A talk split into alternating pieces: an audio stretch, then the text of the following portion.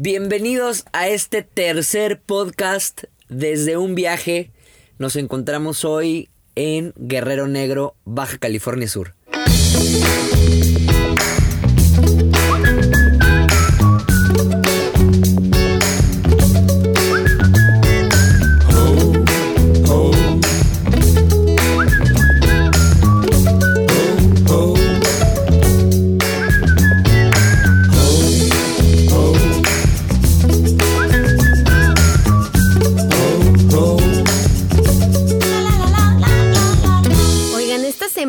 Estuvo súper movida porque casi eh, literalmente nos aventamos todo el estado. Esta parte es muy, muy larga. Entonces avanzamos desde Loreto y pues ya estamos en la frontera, ya estamos casi a punto de entrar a Baja California.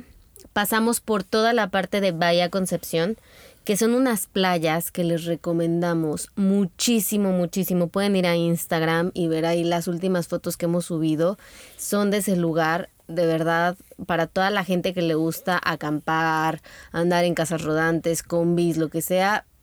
Ese es el lugar donde se puede hacer una excelente ruta, donde tienes todas las facilidades para andar eh, acampando, para andar moviéndote así y todo está adaptado para esto. Toda esta bella concepción depende de un municipio que se llama Mulegé y el primer lugar fue Playa El Requesón. Estuvo, es un lugar increíble. Estuvimos ahí como tres noches. Es un lugar remoto también, que no hay, eh, digamos, grandes ciudades cerca. Entonces tuvimos la oportunidad de ver las estrellas increíblemente. En esta playa del Requesón había fotoluminiscencia. Es una playita que tiene una bahía súper delgada. Entonces cuando baja la marea hay una isla. Y cuando sube la marea puedes llegar también, pero pues ya te mojas, ¿no? Pero se ve increíble el lugar. Visitamos Playa El Coyote, que también está muy linda. Estuvimos ahí solamente parte del día y dormimos en Playa El Burro. Llegamos en la noche a esta playa y solo veíamos casitas, así como chocitas de palma. Y eh, a la mañana siguiente, que nos tocó un amanecer increíble porque había como eh, nubes en el mar, así como que se ven las montañas arriba y abajo nubes así a, a la altura del mar. Se veía hermoso. La verdad es de mis playas favoritas. Toda esa parte de Bahía Concepción está del lado del Mar de Cortés. Ya de por sí en el Mar de Cortés las aguas son muy tranquilas, no son nada que ver con las del Pacífico que están con las olas gigantescas. Aquí es como un mar tranquilo. Y en especial en la parte de la bahía, que es todavía un pedazo un poco más cerrado, o sea, parece que estás como en una piscina gigante. Puedes hacer kayak súper tranquilo, puedes hacer stand-up paddle, puedes hacer montón de deportes y el agua es hermosa, con colores. Entonces, en esta parte de Playa del Burro se ven las tonalidades muy bonitas y se convirtió como en una de mis favoritas de todas las que encontramos por ahí. A mí me gustó más Playa del Requesón, la verdad. Me encantó así como visualmente que en un punto puedes ver como si hubiera dos mares, ¿no? Y que se forma y que puedes llegar caminando a la isla como pues con este banco de arena cuando baja la marea.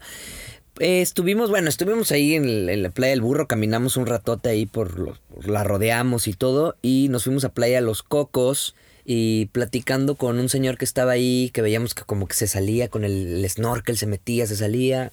Pues yo fui a preguntarle, oye, ¿qué onda? ¿Qué andas haciendo? Y me dice, no, pues ando pescando almejas. Y me enseñó, bueno, no sé si se diga pescar, la verdad, recolectar eh, almejas.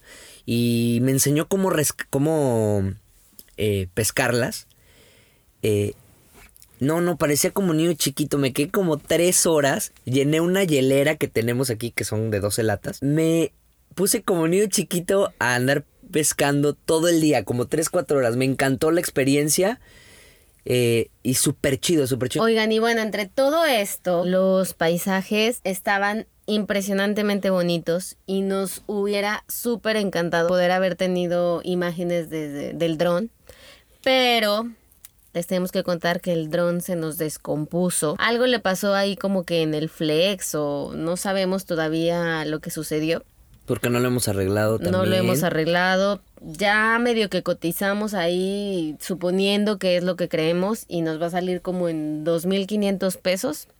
Y estas Y- cosas suelen pasar mucho en un viaje largo. Por eso es muy importante cuando viajes, diseñes una forma de generar dinero. Porque si es un ahorro, van a pasar cosas que no tienes contempladas, te va a acabar el dinero del ahorro por que te enfermaste, porque se te descompuso la cámara, porque se rompió el carro, etcétera, etcétera. Y lo que sucede con este tipo de viajes es que no puedes hacerlo basándote en tus ahorros.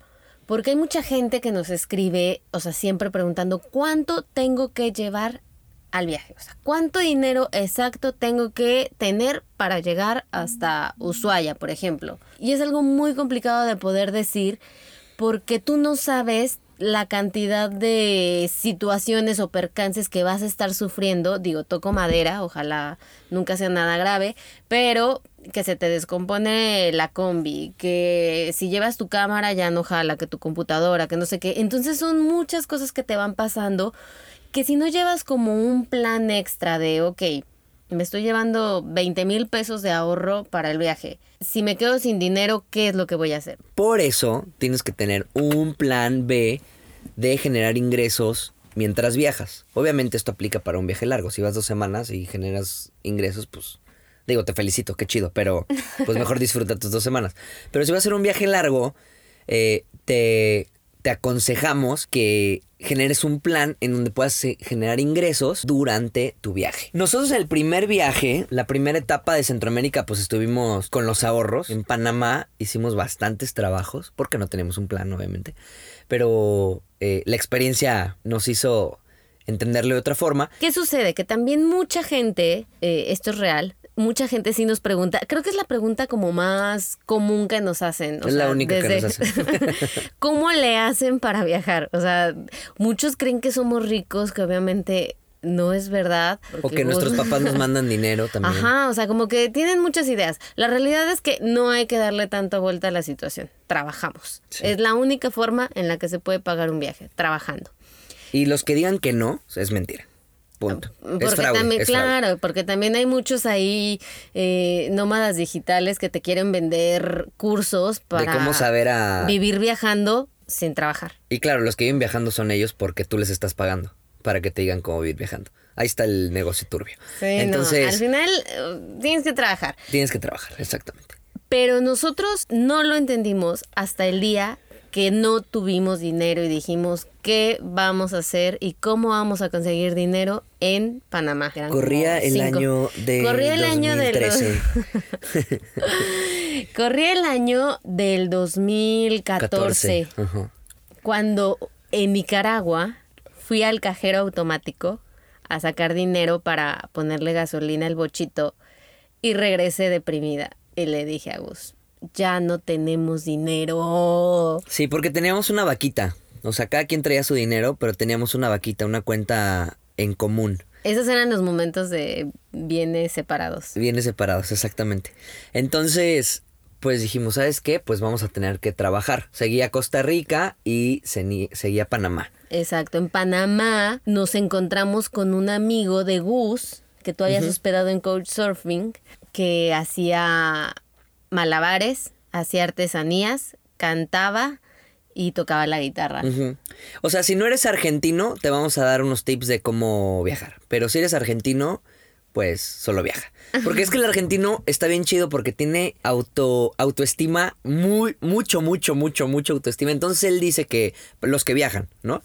Eh, que es malabarista, que es trovador, que es poeta, que hace muchas cosas. Pero su seguridad, su, su confianza en sí mismo, este, pues hace que te la creas. Entonces está bien chido, bien chido.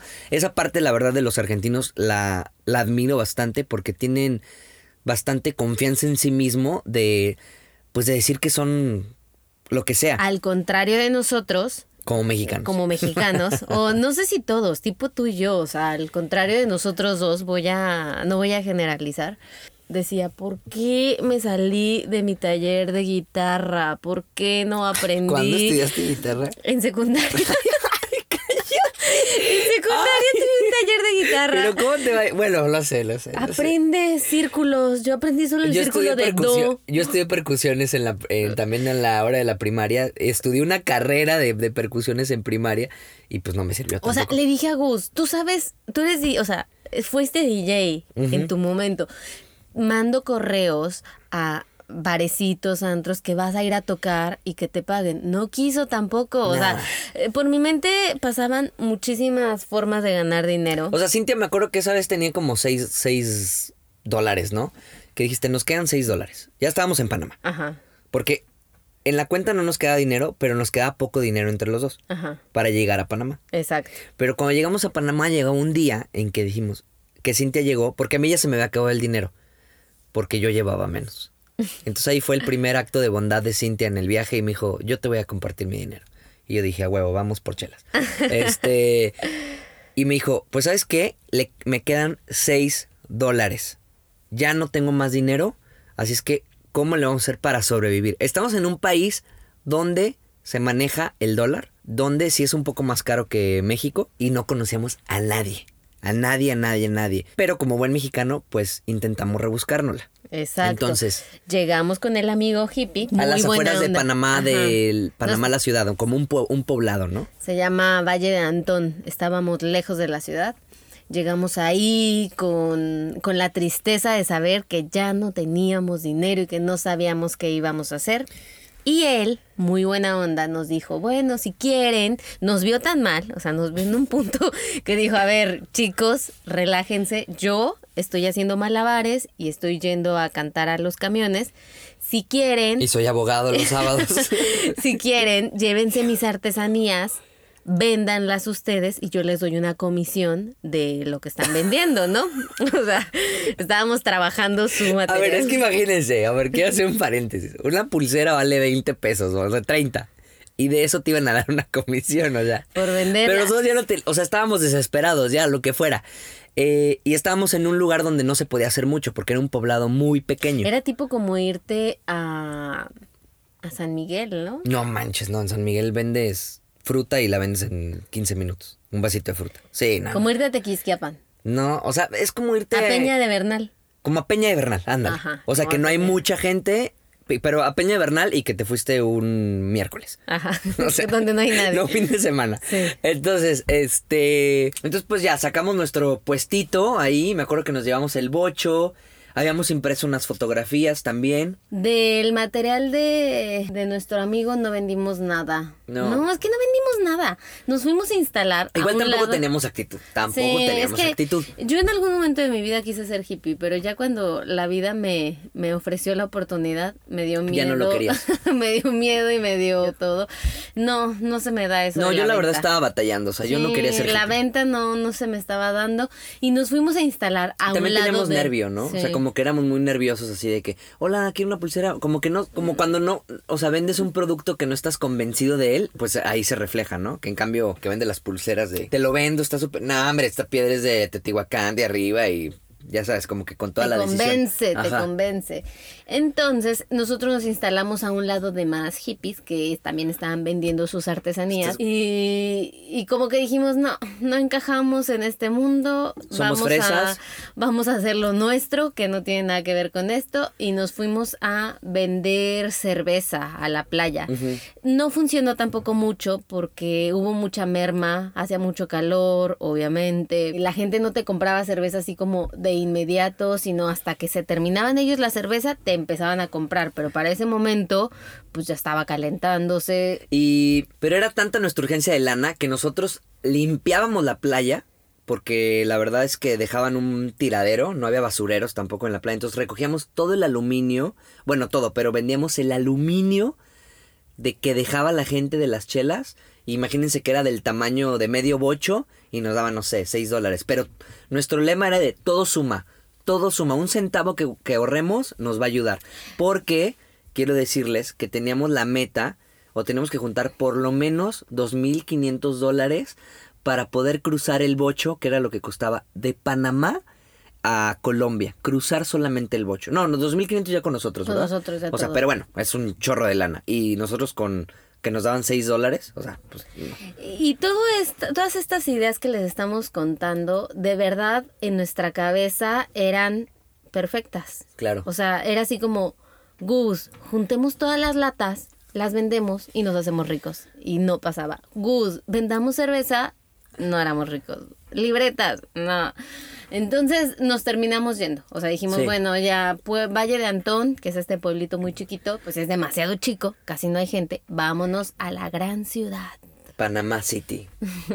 Entonces fuimos. Y por nuestra falta de dinero nos dijeron, no, bueno, el hotel más barato que van a encontrar en Panamá es este. Y nos lo fueron a enseñar. Un hotel de chinos que nos costaba 14 dólares.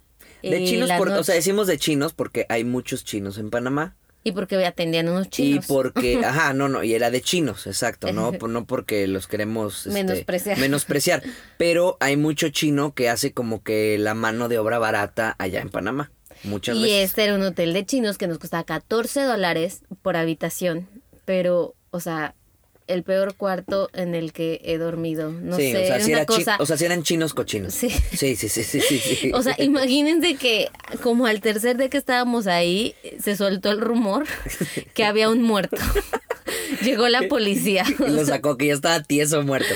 Aparte, o sea, horrible. Vean esta escena, nosotros sin dinero, eh, en un nuevo país, viendo cómo sobrevivir, y llegas y entrabas a este lugar lúgubre, con cucarachas, con un colchón este sin resortes así feo, con marcas en la pared, ¿verdad? Ay, Estaba sí, rayado en la pared de dentro del cuarto, ¿eh?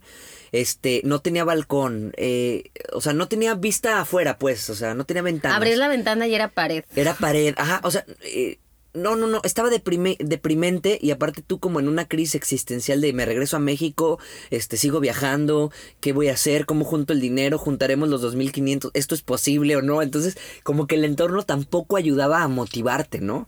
Yo sí, o sea, yo la verdad, eh, la vez que más deprimido he estado en mi vida es ese, ese es el lapso. Se le puede llamar depresión, pero ese fue cuando estuve más triste en toda mi vida.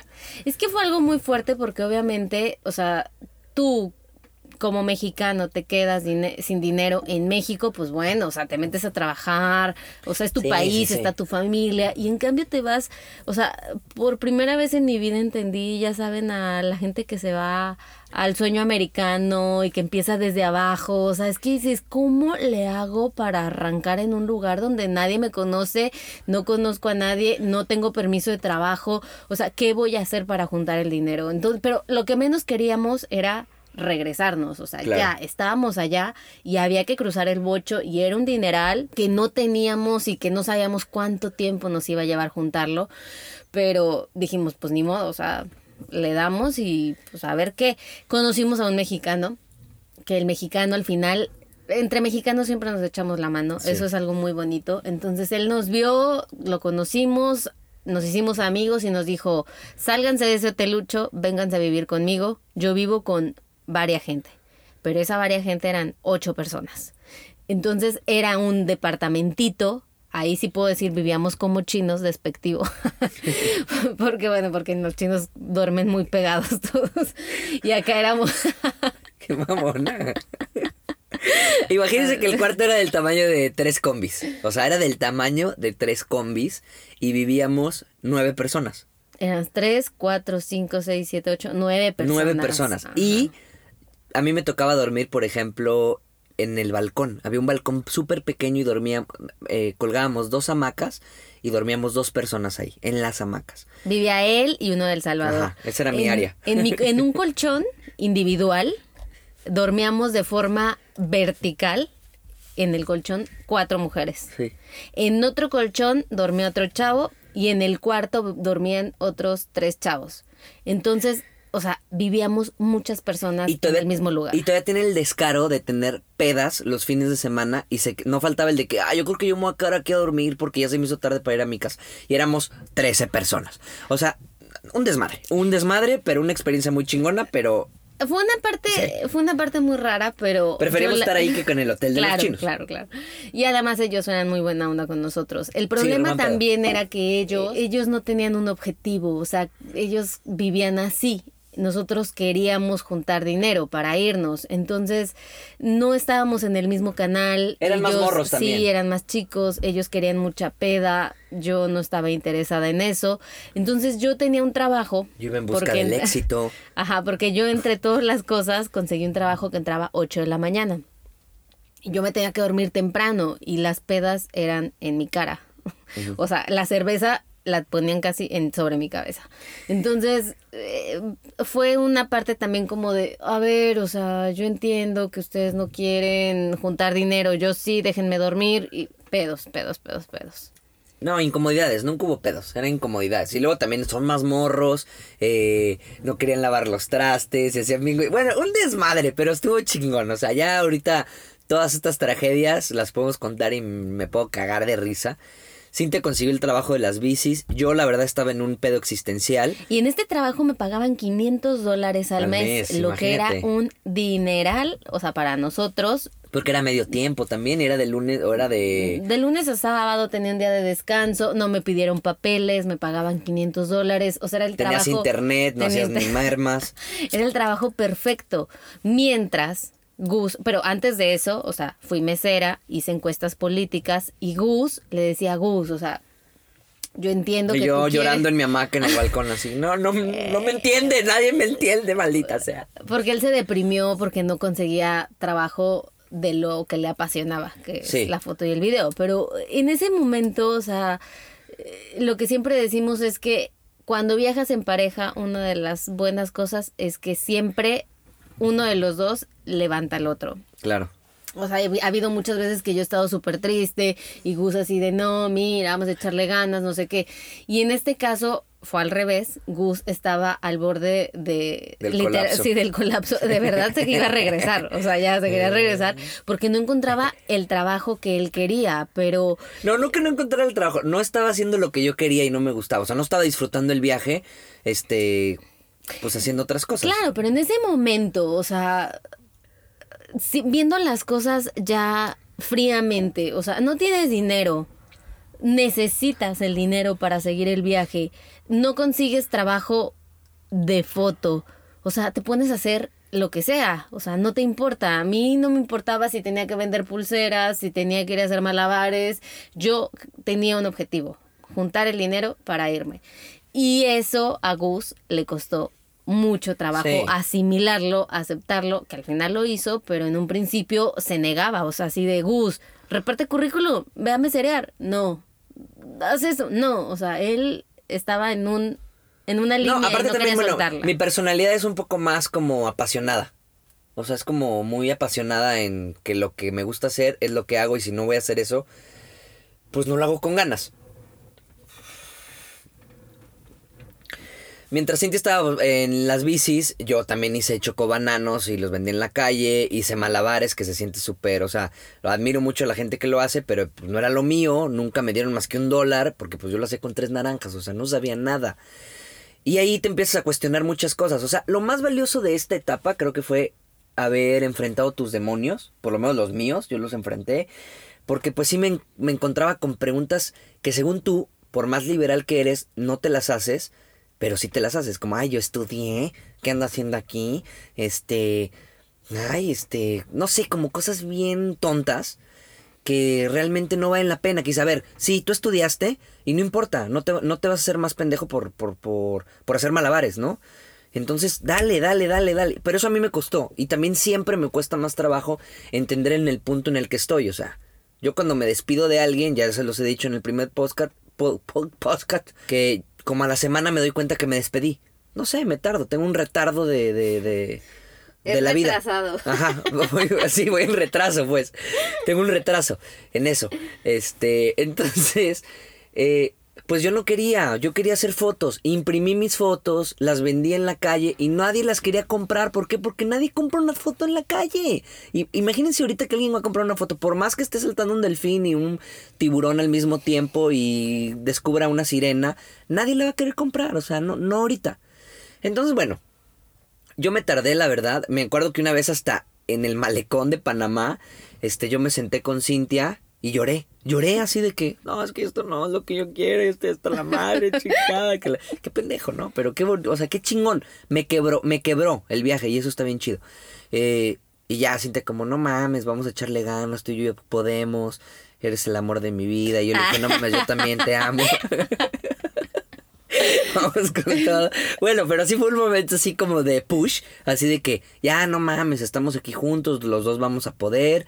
Este, ya yo le dije, yo te amo, tú también me amas. Bueno, ya este, y, y ya, como que me aliviané, como que sí es cierto, güey, ya, a ver, dale ánimos. Porque la verdad es que mi, mi personalidad no es tirada, no es mucho a la depresión. Sí, pero no, esa nada. parte sí me deprimí. Entonces ya fue como que, a ver, ya, ya deja el drama, vamos a darle. Y empezamos a vender entre los dos. Cintia trabajaba en las bicis y en las tardes empezamos a vender pulseras. De esas de O nombres. sea, yo fui una mujer Sí, empoderada. empoderada. Cuando la o sea, palabra empoderada no estaba de moda, Cintia estaba empoderada, la verdad. O sea, Así es tenía que- dos trabajos. Sí, dos trabajos, man- me mantenía a mí y a los ocho vagos con los que vivíamos.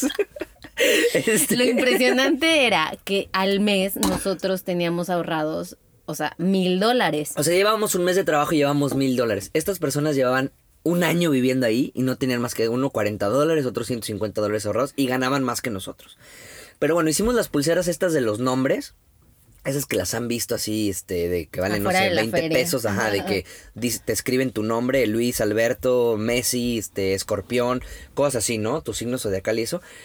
Las hacíamos, tan horribles, pero bueno, las hacíamos y nosotros en nuestro cartelito decíamos que pulseras en cinco minutos y los tardábamos como media hora, pero este... es pues, que me equivocaba. Sí, porque estábamos aprendiendo, obviamente, entonces, este... Los convencíamos diciéndole que se las íbamos a entregar. Nos en siete quedamos minutos. platicando con ellos, ¿no? Así Pero como, como, que... son mexicanos Ajá. y Gus mientras Gus era el de marketing. Exactamente. Entonces, Yo Gus- estaba en el departamento de marketing, estaba a cargo de nada, de ninguna personas, pero yo estaba en ese departamento.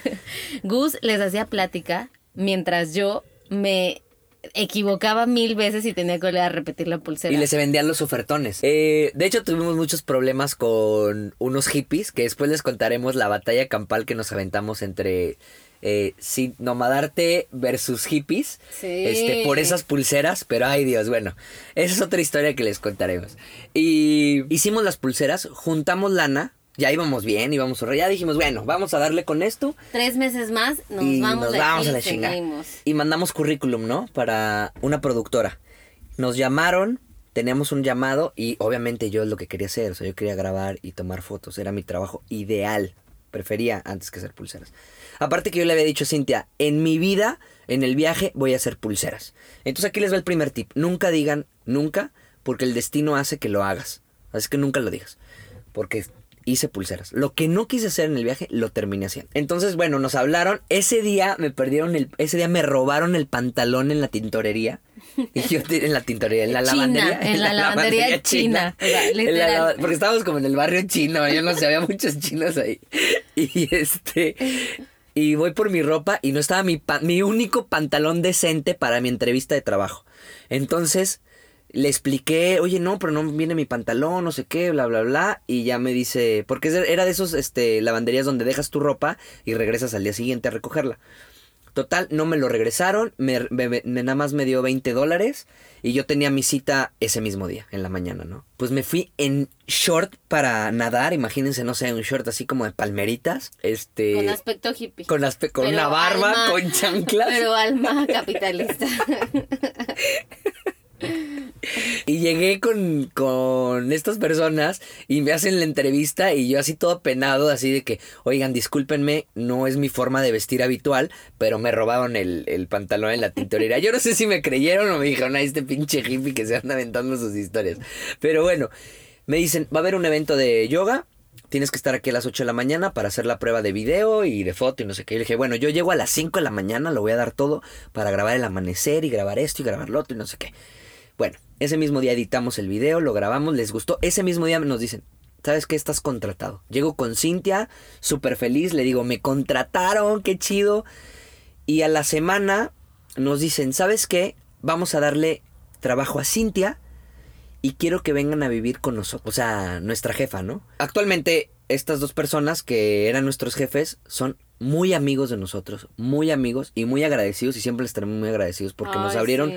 aparte de que el trabajo, nos abrieron su casa, nos abrieron su amistad, todo, increíble, increíble. O sea, sin ellos no sé qué hubiéramos hecho en este viaje y son almas que te ponen, que te ponen el viaje para, para seguir adelante. De vivir con ocho personas pasamos a vivir a un edificio de 65 pisos en la calle principal, en la avenida Balboa, para los que viven en Panamá, para los que lo conocen, con vista al mar, con dos albercas, con una alberca, una alberca hasta la azotea, con cancha de tenis, con- o sea, no, no, no, no, no lo podíamos creer. En la despedida, me acuerdo que en la despedida de que estábamos ahí en la casa donde yo dormí en la hamaca, estábamos de peda despidiéndonos y decían, Ah. ¿ves estas luces que están allá? Así se veía un edificio así, imagínense como vista de Dubai, ¿no? Todo de colores, porque el edificio pintaba de colores así en la punta. Y ese edificio, pues ahí vamos a vivir y todos, ay, no manches, qué chingón. Nosotros sí, no, no la creíamos. Entonces, bueno, nos quedamos ahí a vivir y trabajamos ahí ocho meses con ellos. Les mandamos un abrazo. Los queremos mucho, de verdad, y muy agradecidos. Y de ahí, pues ya nos fuimos a. ahorramos, nos compramos la cámara que siempre quisimos y nos compramos un dron que siempre quisimos tener. Y aquí fue cuando, aparte de ahorrar, fue cuando dijimos, tenemos que inventar un modelo de negocio que sea redituable y que se vaya moviendo en el viaje. ¿Qué? Pues la cocaína, ¿no? No, no se cree. entonces dijimos, este, vamos a escribirle hoteles. Digamos, vamos en dos semanas a Cartagena. Le escribimos a los hoteles de que vamos para allá, de que esta es la calidad de nuestros videos. Y el video vale mil dólares, se lo vamos a dejar a 500 dólares. ¿Estás de acuerdo? Entonces había, obviamente, los 50 que, que le llamábamos, pues había dos que te contestaban el mail, ¿no? Pero nos daba chance de no gastarnos los ahorros y aparte de ir este Generando más dinero. ir generando más dinero. Esto pues se los dejamos como tip de que si quieren viajar un repetimos, un viaje largo, tengan en cuenta de porque no va a haber dinero que te alcance, entonces cómo generar lana. No necesariamente tiene que ser de foto y video, puede ser de conocemos gente que, por ejemplo, va a la India, va por ropa, la vende por, por Europa, la vende por Latinoamérica y sigue viajando. Conocemos otras personas que venden, por ejemplo, máscaras de luchadores y entonces se va y las vende Europa y por allá viaja o le alcanza para viajar. O sea, muchas formas de viajar. Entonces, obviamente, pues, y pues también puedes vender pulseras si quieres y cervezas y todo lo que te acabamos de decir. Pero pues bueno, algo que te sienta cómodo también y que sea algo que puedas hacer y replicar en pues todos los lugares que vayas, ¿no? Exacto. Con esto tuvimos la oportunidad, ya con este modelo de negocio tuvimos la oportunidad de trabajar, por ejemplo, para National Geographic, que los Ecolodge de National Geographic, trabajamos para un una isla exclusiva en Nicaragua, que solamente en- es tan chiquita la isla que solo tiene un hotel, ¿no? La isla. Entonces, pues siempre generen un modelo de negocio para poder seguir el viaje. La realidad es que algo que normalmente la gente sí nos pregunta es eso, o sea, ¿cómo le hacen para viajar? Y lo que decíamos, no hay como un hilo negro, o sea, se tiene que trabajar. Sí, es no lo- la única forma en la que vas a poder viajar por tanto tiempo, o sea, porque no va a haber ahorros que te aguanten tanto tiempo si tu plan es irte por años. Si te vas a ir dos semanas, pues obviamente, ¿no? Te llevas tus ahorros y se acabó. Pero si vas a hacer un viaje que de verdad es largo y que no tienes ni idea de cuánto llevarte, o sea, pues te llevas lo básico, pero siempre vas a tener que buscar la forma de seguir generando el dinero. O sea, conocimos muchas personas que iban a hostales y pedían trabajo en los hostales y les daban trabajo de recepcionista, de cocinera, de lo que fuera, más el hospedaje. Entonces, bueno, pues ahí ya ellos ahorran el hospedaje y van generando un poco más de dinero. Otros que van haciendo workaway, oportunidades, opciones, hay infinitas para lograr juntar el dinero y seguir viajando, porque esa es una de las partes Claro. que a muchos bloquea al momento de decidir si se quieren ir o no se quieren ir. Claro. Yo agregaría que tuvieran un plan B también. O sea, que tuvieran un plan B, así como, bueno, ya, si no, si no funciona este plan, pues, o sea, sí voy a ser mesero. Pero sí, yo, desde mi perspectiva, sí iría planeando como, de, o sea, sí me cuestionaría antes de viajar cómo voy a conseguir dinero. Tipo te aventuras y vas viendo qué pasa. Pero sí es una pregunta que te tienes que hacer por lo menos antes de empezar el viaje y tener más o menos una orientación de cómo lo vas a conseguir. Para mí, la única idea y la única opción es no rendirse nada más. Que fluya, pero con responsabilidad y con actos positivos que puedan desencadenar cosas positivas en ti también. Bueno, mi conclusión a todo esto es que si en sus planes está el viaje largo, si llevan sus ahorros, eh, si ya lo están realizando, no esperen a quedarse sin dinero para comenzar a ver qué hacer. Hay que aprender a generarlo. Esa es la parte más importante. Hay que aprender Y- a generarlo en el viaje. pues bueno, creo que es todo. Es todo por hoy y espero que les haya gustado, que no haya quedado tan largo y pues que los haya entretenido, ¿no? Hay que trabajar. Hay que trabajar. Y todos los que le digan lo contrario, que si solamente eres nómada digital y que si le sigues y que no sé qué, y que si le pagas para que te diga cómo ganar dinero, es una estafa. Y si no, que me digan lo contrario aquí. Les mando, les mandamos un abrazo y hasta el próximo podcast. Guerrero Negro. Guerrero Negro.